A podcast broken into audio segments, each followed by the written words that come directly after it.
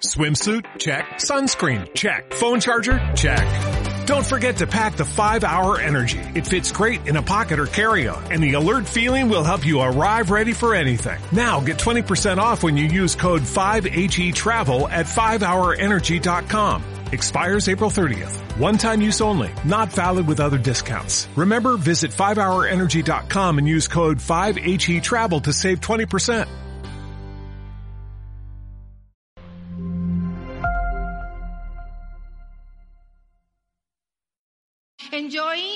Esa palabra disfruta incluye muchas cosas. ¿Y por qué hemos desarrollado esta serie? En Iglesia Bogotá creemos firmemente que Dios quiere que sus hijos disfrutemos de esa vida abundante que Él tiene para nosotros. Que dejemos de correr, que nos detengamos, que la disfrutemos, que la recibamos y que la vivamos. Para poder disfrutar de esa vida abundante necesitamos conocer y experimentar el amor incondicional de Dios. Y eso de pronto lo hemos escuchado otras veces. Disfruta del amor de Dios. Pero para que eso suceda es necesario que nosotros tengamos una relación personal con Jesús. Tengo una noticia para ustedes. Conocer la gracia de Dios es lo único que tiene el poder de cambiar nuestras vidas. Entonces di, conocer la gracia de Dios es lo único que tiene el poder de cambiar nuestras vidas. Efesios 2.8 nos dice, porque por gracia ustedes han sido salvados. ¿Quiénes son ustedes? ¿Quiénes somos ustedes? Ustedes eres tú, ustedes eres tú, ustedes eres tú, ustedes soy yo, ustedes es Willy, Marce, Nata, porque por gracia ustedes, es decir, todos nosotros, hemos sido salvados mediante la fe. O sea, ¿qué necesitamos para ser salvos por gracia? Fe.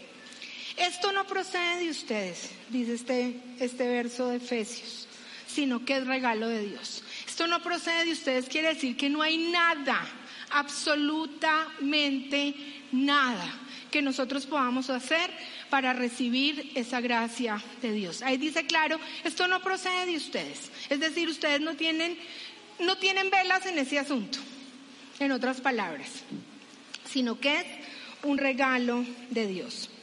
Y aprendimos en las dos enseñanzas anteriores que en realidad no estamos viviendo ni disfrutando de esa vida abundante. Hemos escuchado, experimenta, la vive, la goza, la, esto es especial, es diferente, hay algo para ti, pero como que no disfrutamos esa vida abundante.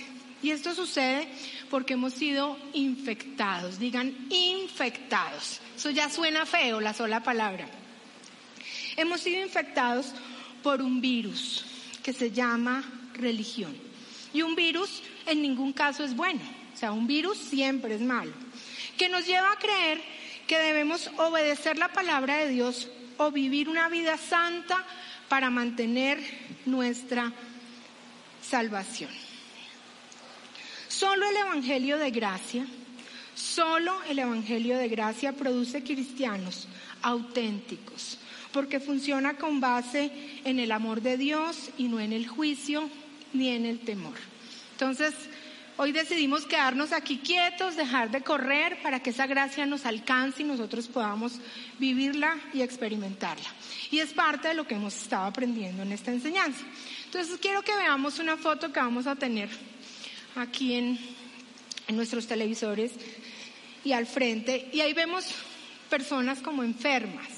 Sabemos que hay dolor de cabeza, vemos que hay gripa, que hay cara de dolor. O sea, ahí ninguno se ve contento. ¿Ustedes ven alguno ahí contento? Ahí ninguno se ve como experimentando y disfrutando la vida. Están como aburridos, con cara de tristeza, con cara de dolor. Y es que, aunque ya aprendimos cuál es la causa, que es el virus, aprendimos, perdón, aprendimos cuál es, cuál es el virus, que es la religión, aprendimos cuál es la causa, que es un evangelio que, mezcla fe y obras. Hoy vamos a aprender cuáles son los síntomas. Y para eso quiero contarles una historia que viví esta semana. Resulta que el domingo pasado, al final finalizar la experiencia en la noche nos fuimos con mi papá a comer pizza y con Willy. Y fuimos a un lugar que nos había encantado otras veces y nos comimos la pizza y estaba deliciosa, pero en la noche yo empecé a sentirme así, bueno, así como los, estos chicos de las fotos. Me dolía todo, tenía rebote, tenía malestar, eh, todo lo que causa pues una indigestión horrible. Y bueno, entonces empieza uno con el agüita de limón, agüita de moringa, que una, una, una sal de frutas, que comamos bajito.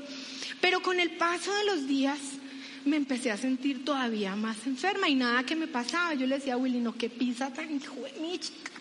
Esa vaina estuvo, pero impresionante.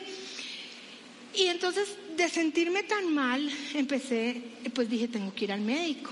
O sea, tengo que pedir una cita porque hace como dos o tres semanas había tenido síntomas parecidos y fui donde el médico. Entonces llegué a, a mi consulta y le dije a la doctora, bueno, y ella, bueno, ¿cuál es el motivo de la consulta? Y yo, no, doctor, es que que me comí una pizza que me hizo un daño horrible, entonces debo, tenía una indigestión espantosa.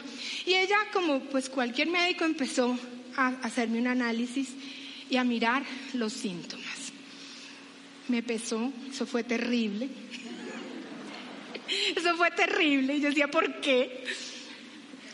Y, y, entre otras cosas me dijo, mira, tú tienes este síntoma, este síntoma, este síntoma, este síntoma, este síntoma. Y eso nos lleva a hacer un diagnóstico en tu vida y tienes dos condiciones que hoy no se las voy a contar luego, que hay que tratar y que, requieren intervención. Entonces muchas veces creemos, en es, eh, creemos que las situaciones tienen unos tratamientos y unas eh, formas de manejo a nuestro acomodo y lo que nosotros queremos. Pero hay tratamientos, hay situaciones que tienen consecuencias y tratamientos diferentes. Quiero que se queden con eso. Hay situaciones que tienen consecuencias y tratamientos diferentes. Entonces hemos aprendido que el virus de la religión es causado por un evangelio de fe más obras. Una fusión ahí extraña. Y como todo virus, porque este virus, que efectivamente si tuve una gastroenteritis, produce unos síntomas en el anfitrión en el que se encuentra. En nuestro caso, el mayor virus, el más terrible, el más espantoso, el que, mejor dicho, al que le tenemos que huir y que es un, síntoma muy significativo de que tenemos el virus de la religión, es la inseguridad del amor de Dios. Digan inseguridad del amor de Dios. Ese es el síntoma más terrible. Pero hay otros síntomas asociados, porque uno no solamente le duele el estómago, uno le da escalofrío, le da dolor de cabeza, sed, eh, bueno, todo lo que pasa. Algunos de ellos del virus de la religión, falta de alegría, no somos capaces de disfrutar la vida, tenemos una orientación al desempeño exagerada. Entonces queremos hacer, hacer, hacer. Siempre tenemos que estar haciendo algo para que Dios nos ame. Tenemos una actitud crítica y falta de amor hacia los demás. Entonces no sabemos perfectamente los errores de otros.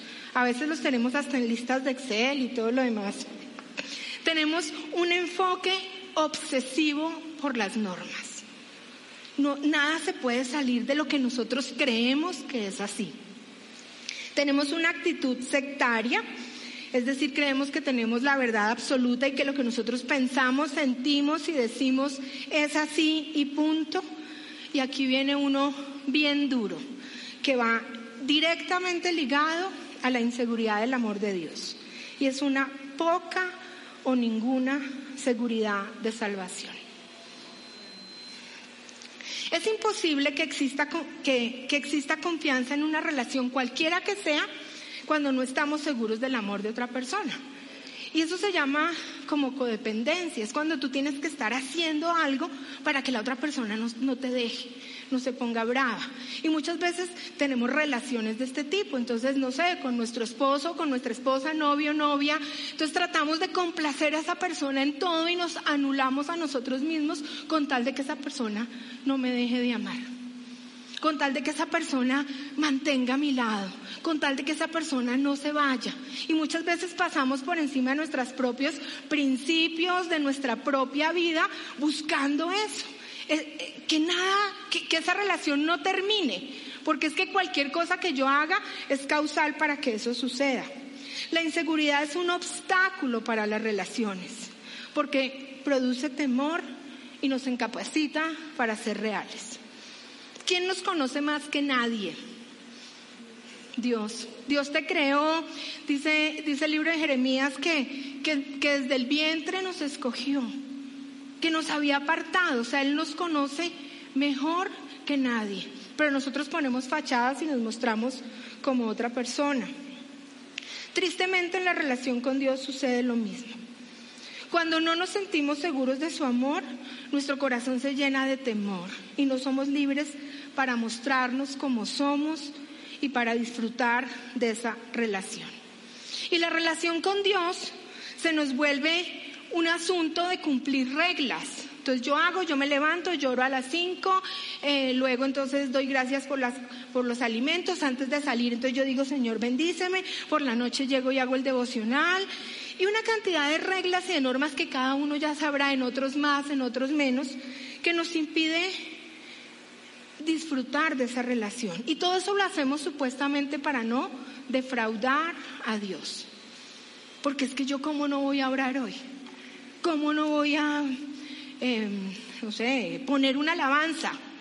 Una cantidad de reglas y de normas que vienen siendo parte de ese virus de la religión que nos, que nos empieza a infectar y cuando estamos infectados, pues nosotros actuamos como infectados. Cuando tenemos gripa, estornudamos, tosemos, eh, nos sonamos, nos quedamos descansando, tenemos dolor de cabeza, o sea, nuestra vida no es la misma. Si queremos disfrutar a plenitud la relación con Dios, tu corazón y mi corazón necesita sentirse seguro. Dios nos ama de manera incondicional, exagerada, desbordante. O sea, en nuestra mente no cabe el cuánto nos ama. Pero nosotros necesitamos estar convencidos de eso para poder vivir, experimentar y dejar de correr y disfrutar de esa vida abundante. Romanos 5, 18 al 19 nos dice, así es, un solo pecado de Adán trae condenación para todos. ¿Cuánto? ¿Cuál? ¿Cuánto? Uno. Un solo pecado trae condenación para... ¿Y quiénes somos todos? Pero un solo acto de justicia de Cristo trae una relación correcta. Y aquí también podríamos decir segura, permanente, intencional, para siempre y una vida nueva para todos. Por uno solo que desobedeció a Dios, muchos pasaron a ser pecadores, pero con uno solo que obedeció a Dios, muchos serán declarados justos. Recuerda que al principio hablamos que hay situaciones que tienen consecuencias y tratamientos diferentes. Bueno, este pecado de Adán, ese solo pecado de Adán, produjo dos consecuencias diferentes que afectaron a la humanidad. ¿Cuántas consecuencias? Dos. Esto tiene que ser claro porque esto es base de nuestra fe, de nuestro cristianismo y de nuestra posición en Cristo. Entonces, estén muy atentos. El, pecado de Adán produjo dos consecuencias diferentes que afectaron a la humanidad. Y cada una de ellas tiene efectos diferentes y se soluciona de manera diferente. Entonces, yo no podía curar esta gastroenteritis que yo tenía con agua de moringa. O sea, eso tenía un tratamiento específico. De la misma manera, cada una de estas consecuencias tiene un tratamiento y se soluciona de manera diferente. Si nosotros no entendemos esas diferencias, vamos a vivir inseguros en nuestra relación con Dios. Entonces, consecuencia uno. Adán representaba a toda la raza humana.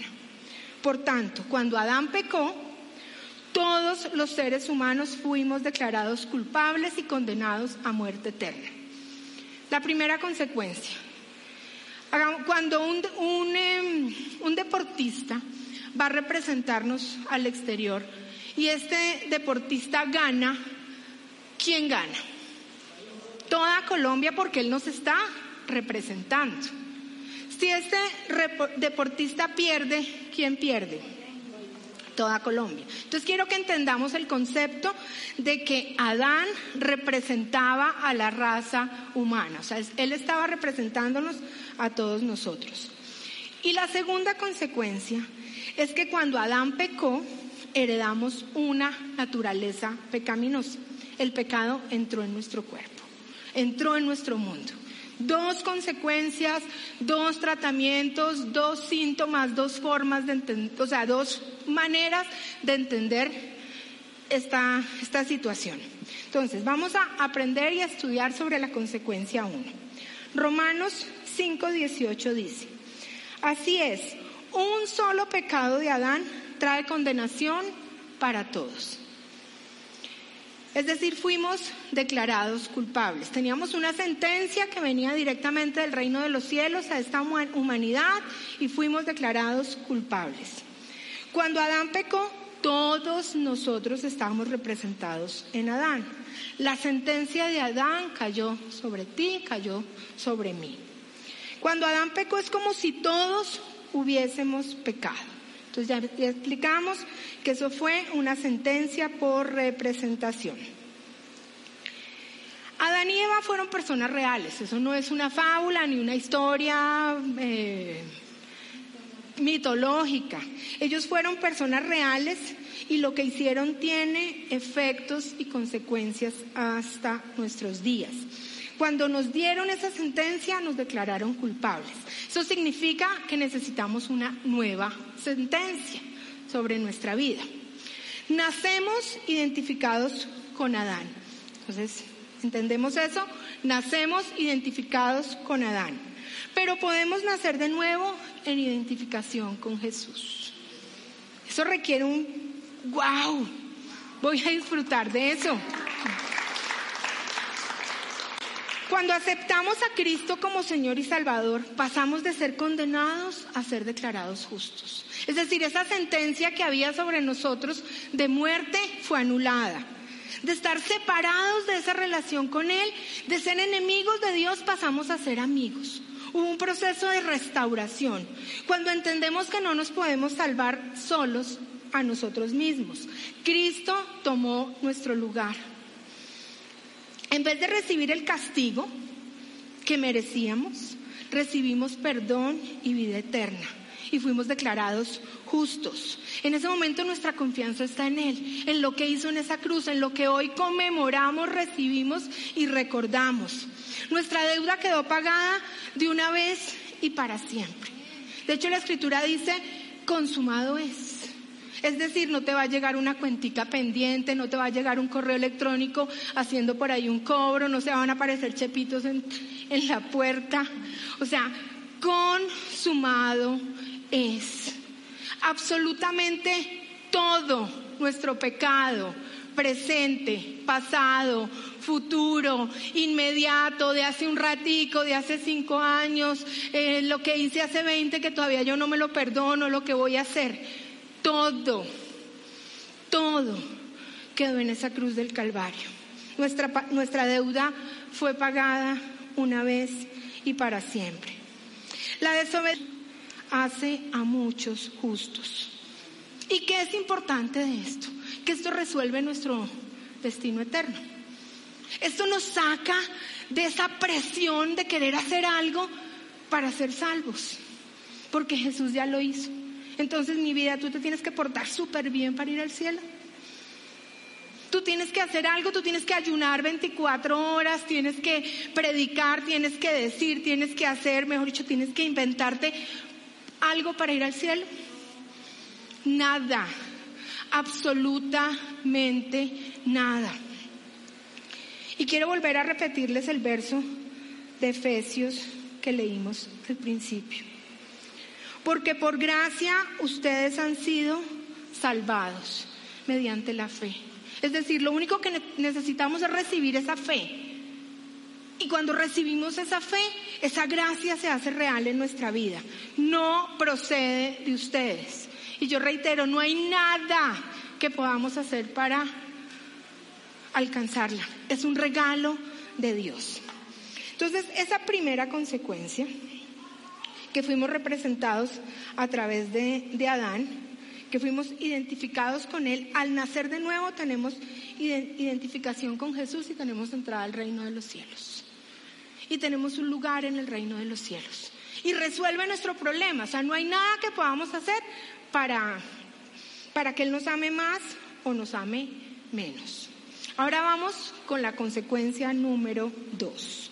Cuando Adán pecó, heredamos una naturaleza pecaminosa. Entonces, ¿de quién depende nuestro recibir la gracia? O sea, ¿quién nos la entrega? Jesús. Jesús nos la entrega, nosotros la recibimos. ¿Hay algo que yo pueda hacer? ¿Hay algo que yo pueda hacer? Cualquier cosa que se les ocurra, lo más súper guau, que digas, es que si yo hago eso, y mejor dicho, yo sí me gano el corazón de Jesús. ¿Hay algo? Nada. Con la primera. Ahora vamos con la segunda porque quiero dejar muy en claro eso. Cuando Adán pecó, heredamos una naturaleza pecaminosa. Y ahí nosotros sí tenemos una tarea que hacer. Y una labor importante. Romanos 5:12 nos dice, por medio de un solo hombre el pecado entra al mundo. Y por medio del pecado entró la muerte. Y fue así como la muerte pasó a toda la humanidad porque todos pecaron.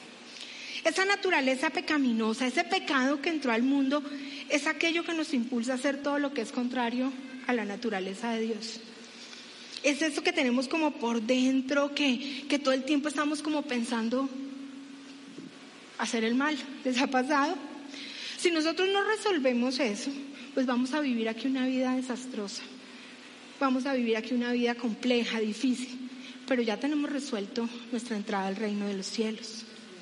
Esa naturaleza pecaminosa y eso que viene y quiere gobernar nuestra vida no nos permite disfrutar la paz y la plenitud que Jesús quiere darnos.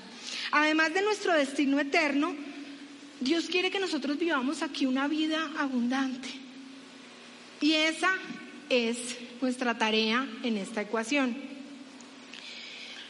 Romanos 7, 18 al 20 dice, yo sé que en mí, Carolina Doncel, es decir, en mi naturaleza pecaminosa, nada bueno habita.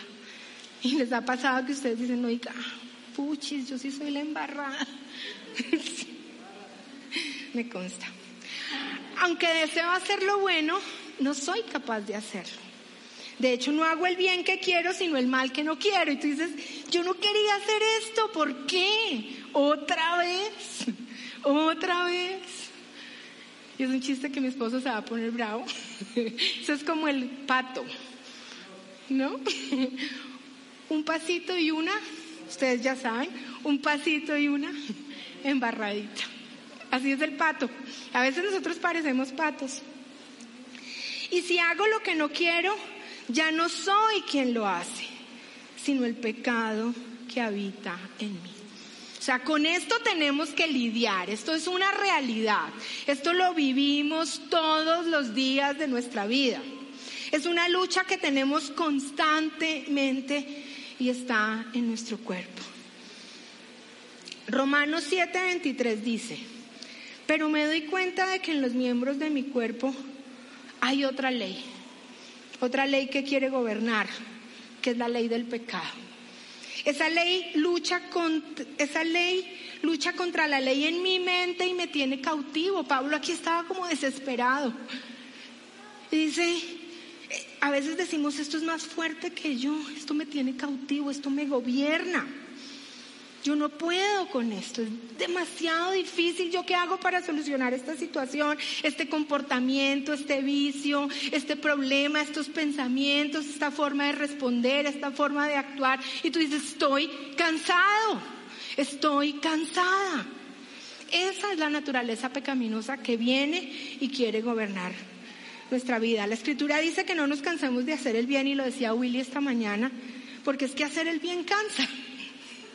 ¿No les ha pasado que estoy aburrida?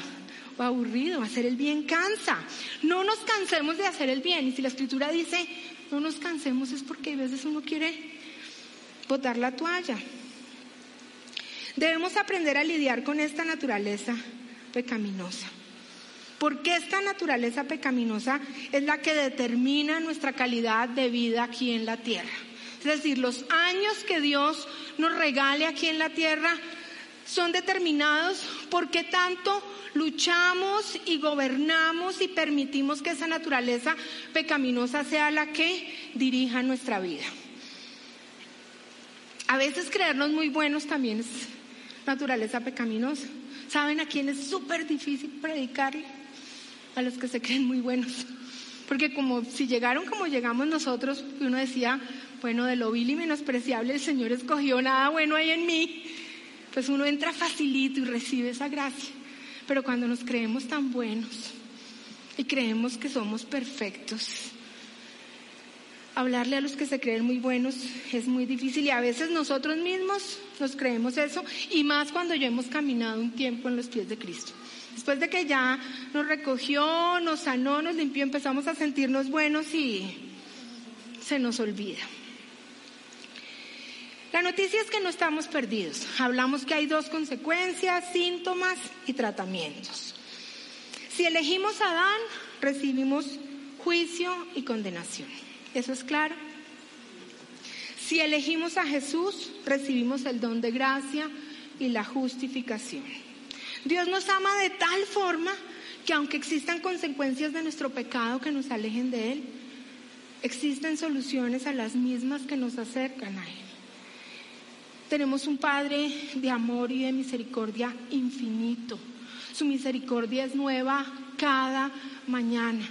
Y los salmos repiten ese verso muchas veces y yo creo que el rey David decía, esta, naturaleza pecaminosa, examíname, oh Dios, ¿qué pasa conmigo? Pero él volvía a la presencia del Señor y decía, tu misericordia es nueva cada mañana, cada mañana cada tarde, cada noche. El sacrificio de Cristo en la cruz es todo lo que necesitamos. Es suficiente, la deuda está pagada. De la misma manera que Adán nos estaba representando cuando pecó, y nosotros decíamos, pero ¿por qué? O sea, a mí que no me represente. ¿Por qué me tiene que representar? De la misma manera que Adán nos estaba representando cuando pecó, Cristo nos estaba representando cuando murió. Eso sí nos gusta. Eso sí nos gusta. No nos gusta mucho Adán y por qué. Pero es que Adán somos tú y yo en todo momento. Cristo nos estaba representando cuando murió. Gracias Señor. Al morir en la cruz Jesús estaba pagando por los pecados de todos los hombres, una deuda que quedó pagada por siempre y para siempre. Completó todo lo que necesitaba hacer por ti y por mí. Romanos 5:19 dice, porque así como por la desobediencia de uno, solo porque así como por la desobediencia de uno solo, muchos fueron constituidos pecadores también por la obediencia de uno, muchos serán constituidos justos. Cuando recibimos a Jesús como nuestro Señor y Salvador, se nos aplica ese sacrificio. Y somos declarados justos. Y ahora tenemos la posibilidad de relacionarnos con Dios. Y hemos sido trasladados del reino de las tinieblas al reino de la luz. Y podemos tener una relación y podemos acercarnos confiadamente. Gálatas 5:16 nos dice, así que les digo, vivan por el Espíritu y no seguirán los deseos de la naturaleza pecaminosa. Entonces, ¿cuál es la solución? Y quiero que me la digan en una palabra. Para, para esa representación que tuvimos en Adán y que fuimos separados, declarados enemigos, ¿cuál es la solución a eso? Jesús, Cristo, no tiene otra palabra. O sea, ahí está, ya fue, ya fue pagado. Cristo murió por nosotros. No tenemos nada que hacer para tener un lugar en el reino de los cielos aparte de recibir esa fe y esa gracia que es un regalo. Si yo te voy a dar un regalo, ¿tú qué haces? ¿Tú te quedas así? Bueno, pues déjemelo ahí. Tú abres, a mí me fascina que me den regalos y si me los dan los tengo que abrir ahí mismo. No me aguanto casi ni siquiera llegar a la casa. Entonces es recibir ese regalo, abrirlo y disfrutarlo. Pero tenemos la segunda consecuencia. ¿Se acuerdan que hablamos que fuimos heredados una naturaleza pecaminosa? Para eso tenemos Gálatas 5:16. Vivir en el Espíritu. Es decir, permitir que el Espíritu Santo sea el que gobierna nuestra mente, nuestros pensamientos, nuestro caminar diario. Vivir incluye muchas cosas. Cuando tú dices vivir, ¿qué te imaginas? El día a día. Vivir implica desde que tú te levantas, almuerzas, desayunas, comes, te bañas, eh, hablas por teléfono, ves una serie de Netflix, te vas a comer con tus papás, eh, te vas para el trabajo, haces mercado. Es vivir en el Espíritu. Y Gálatas 5:16 nos dice, así que les digo, vivan por el Espíritu y no seguirán los deseos de la naturaleza pecaminosa. Es permitir que ese Espíritu Santo y que ese Cristo que habita en mí sea el que gobierne. Es el proceso en el cual el Espíritu Santo de Dios va transformando nuestra mente, nuestros pensamientos a la altura del varón perfecto que es Cristo Jesús. Eso sucede todos los días. Hay una tarea que nosotros debemos hacer ahí. Requiere de nuestro esfuerzo. Requiere decir, yo voy a vivir en el Espíritu. Para eso debemos invertir en nuestra vida espiritual. Y eso pues, es mucho. Nosotros si queremos estar em, en buena forma, así como me pesaron a mí, que pesaron puro pecado, yo dije, ahí, hay pecado, em, debemos vivir en el Espíritu. Y eso implica una tarea, una, una decisión de nuestra parte requiere de una vida devocional, oración, lectura de la palabra, reunirnos, hacer comunidad, tener hambre y sed de Jesús, querer aprender que se nos note. Cuando Willy y yo llegamos a los pies de Cristo, él era súper apasionado y yo con un poquito más reservada. Entonces él le decían, costura con Jesús, cocina con Jesús, todo lo que tuviera que hacer, él decía, si todavía es así. Pablo nos da una manera fácil de saber si caminamos en el Espíritu y nos lo enseña en Romanos 8:5. Dice, los que viven conforme a la naturaleza pecaminosa fijan, enfocan, dirigen su mente o la mente en los deseos de tal naturaleza. Los que viven conforme al Espíritu fijan, enfocan, deciden, caminan conforme al Espíritu. Fijan la mente en los deseos del Espíritu. La noticia es que nuestra mente es un campo de batalla estratégico donde luchan la carne y el espíritu. Y la Biblia también nos dice que llevemos todo pensamiento cautivo a la obediencia en Cristo Jesús. ¿Por qué nos dirá eso? Que a veces en nuestra mente son otros pensamientos los que nos cautivan. Siempre. La cruz fue el fin de algo y el comienzo de algo. Fue el fin de la era de la ley y fue el comienzo de la era de la gracia. Gracias a Dios nosotros nacimos en este tiempo, en la era de la gracia. Gracias a Dios nosotros podemos recibirla sin hacer nada. Gracias a Dios alguien nos predicó. Gracias a Dios podemos predicarles a otros. Gracias a Dios en este tiempo nosotros tenemos ese, don, ese regalo. Y lo único que tenemos que hacer es sacar las manos del bolsillo, detenernos y decir yo la recibo. Yo la recibo, yo la quiero, yo la anhelo, yo la quiero experimentar, yo la quiero vivir, yo quiero recibir esa libertad, ese paz, esa, ese gozo, esa convicción, yo la quiero. Ya Jesús lo hizo. Juan 3:16 dice, Dios amó tanto al mundo. Eso es amor. Que dio a su Hijo único. Eso es justicia. Es la combinación entre amor y justicia. Tenemos un Dios 100% amoroso, pero un Dios 100% justo. ¿Para qué hizo eso? Para que todo aquel que en él crea no se pierda, sino que tenga vida eterna. Entonces, ¿cuál es nuestra tarea? Creer, renovar nuestra mente, nuestro pensamiento, dejar que el Espíritu Santo transforme. La cruz es ese punto de equilibrio que le permite, que permite la gracia y la justicia. Y ese es el Dios que tenemos, un Dios abundante, un Dios, exagerado. Somos, somos salvos solo por gracia, por medio de nuestra fe en Jesús. Solo por gracia. Pero ¿para qué fuimos salvos? Para hacer buenas obras. Y esas buenas obras no son para llegar al reino de los cielos. Esas buenas obras son para experimentar aquí la vida abundante que Jesús tiene para nosotros. Para que a través de nuestra vida podamos manifestar el amor de Jesús a otros, para que podamos alcanzar a otros para Cristo, para que ninguno se pierda. Ese es el corazón del Padre.